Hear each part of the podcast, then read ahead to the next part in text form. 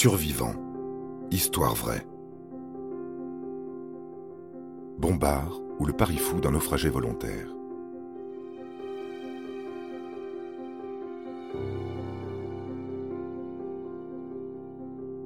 Le docteur et biologiste Alain Bombard, environ 30 ans, décide de prouver deux choses au monde. Premièrement, qu'un être humain peut vivre en mer, sur un bateau pneumatique sans nourriture, sans eau, avec uniquement une tente, un sextant, une ligne de pêche, un filet et un couteau. Pour lui, la force mentale est le facteur principal pour la survie. Deuxièmement, qu'un canot de sauvetage peut être très solide pour affronter la mer.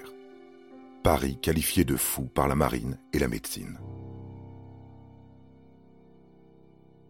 Un an auparavant, pour confirmer ses théories, il décide de s'enduire le corps de graisse afin de supporter le froid pour traverser la Manche à la nage.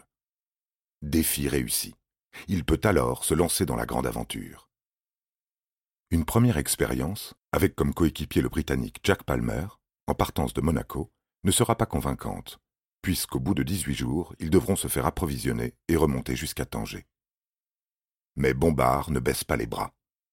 C'est ainsi que le 19 août 1952, il s'embringue, seul, sur un canot pneumatique Zodiac du nom de l'Hérétique, de 4 mètres 65, avec tout ce qu'il faut pour être en état de naviguer. La traversée de l'Atlantique se fera au départ des Canaries. La mer lui apporte la nourriture, grâce au jus des poissons pressés, environ 3 kilos par jour, sauf les raies et les requins, trop salés, donc trop dangereux pour les reins. Pour éviter la déshydratation, il boit de l'eau de mer, pas plus de 5 fois par jour et pas plus de 50 centilitres. Après, il alterne avec de l'eau de pluie pendant trois jours et se fortifie en protéines et en vitamine C en mangeant du plancton, certes dégoûtant, mais vital. Naviguant jusqu'en pleine mer, il décide alors d'accrocher ses rames et s'allonge à bord de son petit bateau, tout en se laissant dériver pendant plus de 60 jours avant d'atteindre les côtes de la Barbade, mais pas sans réels obstacles.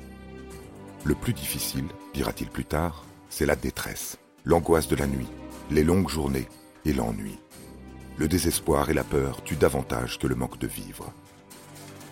Au commencement de son périple, la pluie met plus de trois semaines à venir. L'hérétique chavire plusieurs fois. C'est grâce à son chapeau et à ses chaussures qu'il réussit à vider l'eau stagnante dans le canot. Bien évidemment, il croise un navire qui lui propose de l'aide, mais il refuse. Le 23 décembre 1952, la terre de Bridgetown aux Antilles se fait voir au bout de 113 jours en mer, dont 65 sans manger.